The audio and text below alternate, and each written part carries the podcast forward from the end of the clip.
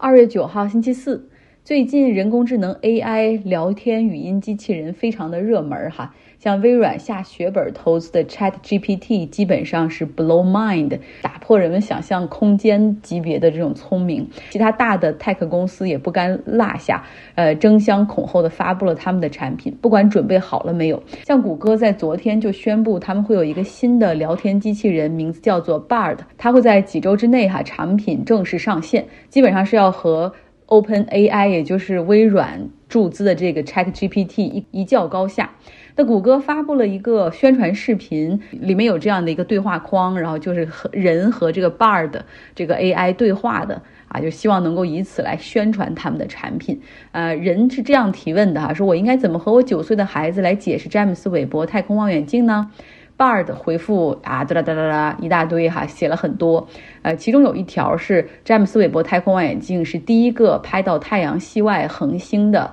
啊，这种望远镜，这是一个错误，马上的被天文学家给捕捉到了，因为对他们来说这太明显了，因为第一，嗯，第一次拍摄到。太阳系外的这种恒星是欧洲的 Very Large 超大望远镜，在二零零四年的时候就做到了，而且这个都是被世界所认可的哈。NASA 也发去了祝贺的信。这个天文学家把这个事儿一放出来之后，消息传出，大家觉得太好笑了。你人工智能生成的这个视频对话，然后截下来作为整个公司产品发布的一个 promotion 视频的关键内容，你居然不做一个 fact check，不做一个信息的核实，哈，你真的是太相信它了，只能说明要么你这个 AI 的智能水平还不够，要么你就是人工水平也有问题，哈，这让谷歌的母公司阿尔法贝塔他们的股价今天大跌一度百分之九。大家都觉得 Chat GPT 横空出世，在去年年底的时候，引起了超多的反响和赞誉哈，然后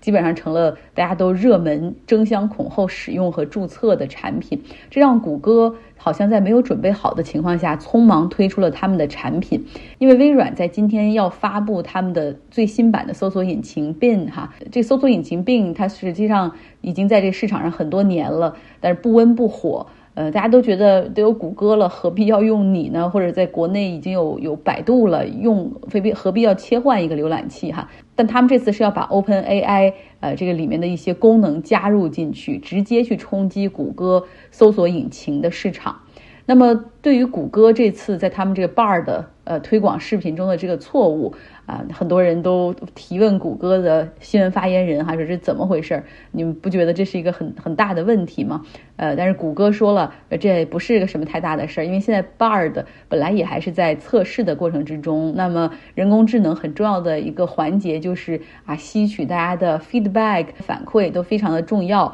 然后这是一个学习、纠错、什么自我更新、自我迭代的一个过程。还说准备在 Bard 正式上线之前，谷歌还会再邀请一些。啊，可被信任的测试者参与 Bard 的测试，会进一步实现优化，然后结合什么外部的反馈、内部的测试以及优化，确保最后 Bard 可以成为一个高质量的、安全的，能够给用户真实有用信息的这样的一个工具。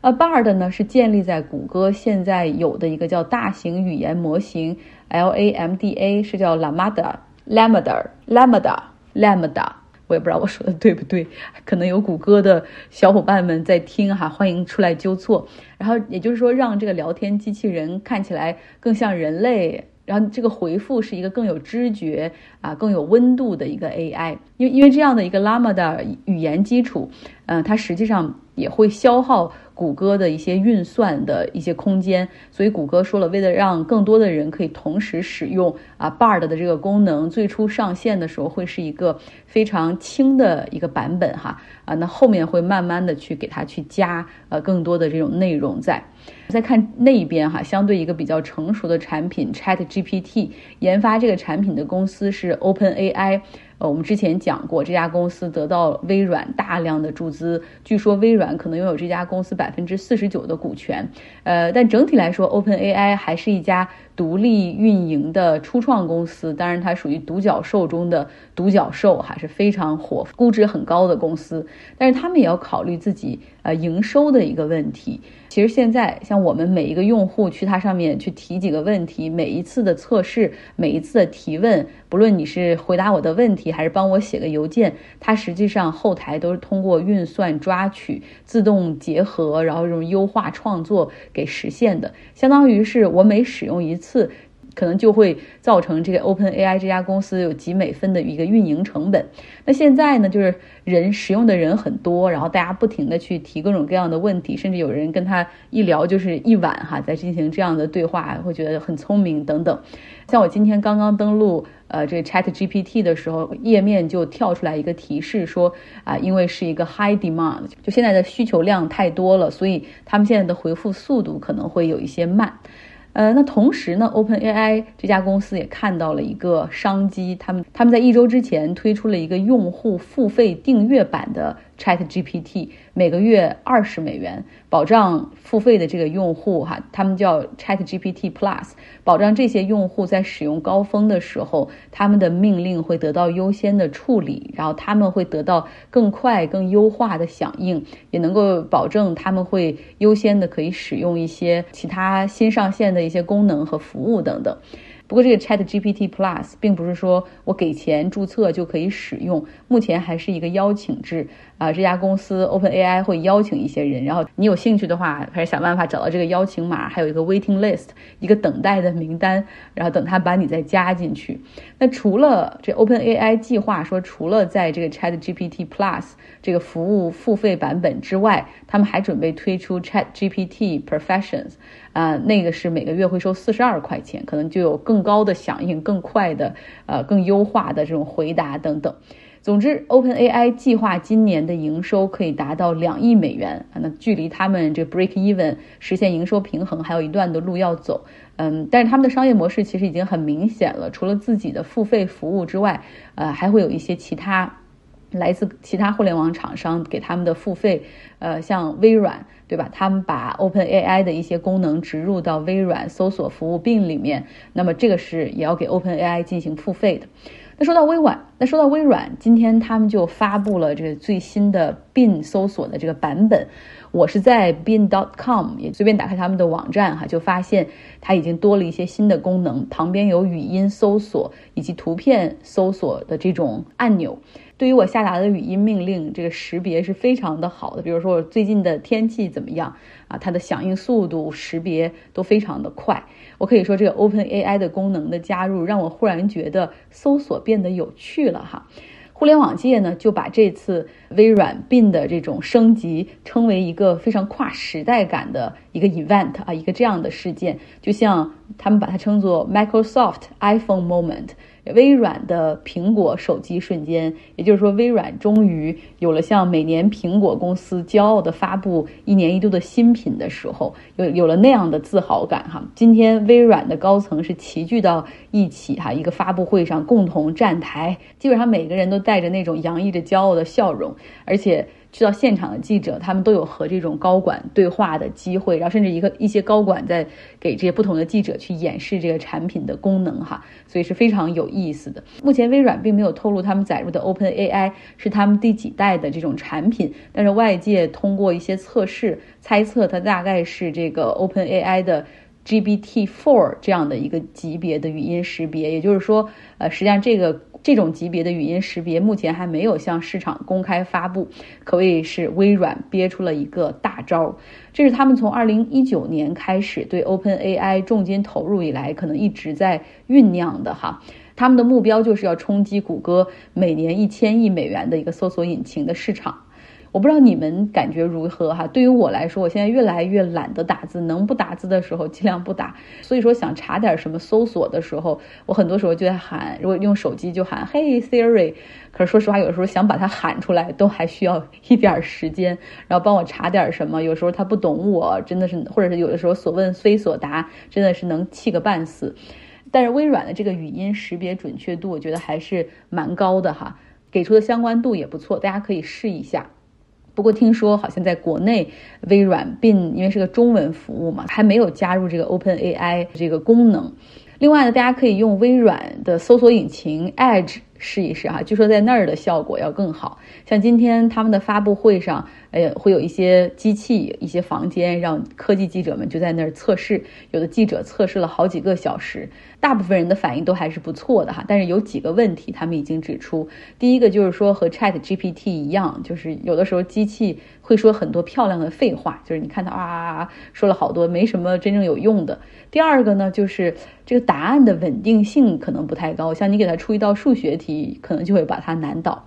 那第三个问题呢，就是说 AI 嘛，它并不是真的知道这个答案，它只不过是通过一些识别和抓取，在网络上去帮你找答案，快速的给你进行响应，所以它暂时没有办法去辨识真假消息，misinformation 这种假消息或者什么阴谋论，很可能会。当成答案哈，然后传给大家，所以这也引发了更多一层的思考和担忧。也就是说，现在这些 AI 智能助手、智能语音这这样的工具的盛行，可能会成为互联网历史上最大的、最强的传播 misinformation 这种假消息的工具。首先，假消息或者阴谋论的制造者，你可以快速通过这些工具去制造啊大量的评论、大量的阴谋论。呃，然后它还会帮你优化，让这个东西看起来更真。其次呢，当别人搜索的时候，那么机器优化和处理整合信息，会把一些假消息的一些片段打碎，然后结合一些其他的东西，凝成一个更有说服力的方式。给你哈，所以这可能是未来比较可怕的东西。不过像 Open AI，他们就说后台实际上是有一个叫人类 AI 培训师，这个人或者这些人这个团队，他们会来识别和过滤有毒的数据哈，就不让它出现在那个 AI 能够看到的池子里。虽然有这样的岗位和职位哈，但是据说通过大家海量的测试来说。至少 Chat GPT 它给出的 misinformation 或者不正确消息的概率大概是到百分之三十左右。那么现在关于 AI 人工智能的这些 PK 哈，在各种大厂或者 Big Tech 之间展开，呃，已经不再是大家 in house 的 R&D，那现在都开始不停的去出产品。呃，除了我们说了这个微软 Bin 它这个服务的推出，谷歌马上要上线它的 Bard，百度会推出 Any。像 Facebook 就推出了他们的智能助手哈，Galaxica，就上线三天就被下架了，因为错误信息、仇恨言论太多了，说明他们的这个铺哈，这个信息的池子还不够干净。就是有人在上面提问说：“告诉我，Who runs Silicon Valley？就是谁掌管着硅谷？”然后 Galaxica 就是回复说：“Steve Jobs。”就是挺有趣的回答，但并不是那么的准确哈。这个产品上线三天之后被下架了，还需要继续的优化。Facebook 也就是 Meta 公司的 CEO 创始人扎克伯格说了哈，说这个 AI 的语音人工助手对我们来说非常重要，因为这关系到未来广告收入的一个问题。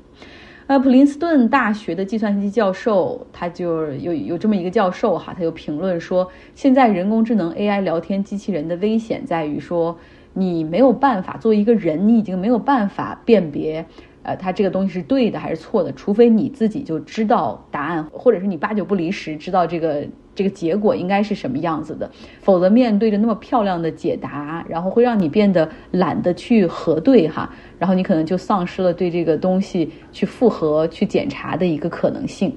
呃，像我最近哈问了 Chat GPT 一个问题，就是说为什么新家具会让空气里感觉到很干燥？然后他就给出了我一连串的回答。他说，新家具会导致空气干燥，是因为它释放出了挥发性有机化合物，叫 VOC，从而降低了空气中的湿度。然后还进一步解释了这个挥发性有机化合物 VOC 到底是什么哈，也就是从固体或者液体中以气体的形式释放出来的化学物质，说包括很多家具啊、工业品中都会有。嗯，然后他还说了，你为了对抗干燥的室内空气，你可以用一些加湿器来增加空气中的水分。下面有一些可以购买加湿器品牌的推荐，然后我还真的点进去看了。所以你看一下，那你未来这个人工智能 AI 聊天助手，它是多么方便进行商品的销售和导流哈，就不知不觉，像我这么一个有主见的人，也被导流过去去看一些我可能暂时真的不需要的。一些产品哈，好，这就是今天节目的内容。希望你有一个愉快的周四。